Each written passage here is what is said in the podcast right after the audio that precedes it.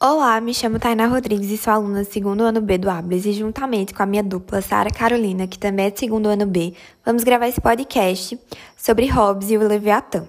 Filósofo inglês, Hobbes é considerado o precursor da corrente empirista em teoria do conhecimento.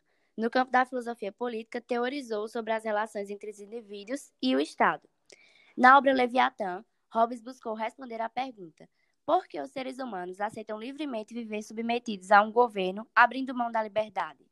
A falta de poder político impele todos os seres humanos ao estado de natureza, mas para Hobbes, nessas condições, ninguém é considerado mal. Antes do surgimento das leis e do Estado, não há critério para definir a maldade e a bondade, o que é legal ou ilegal, o justo e o injusto.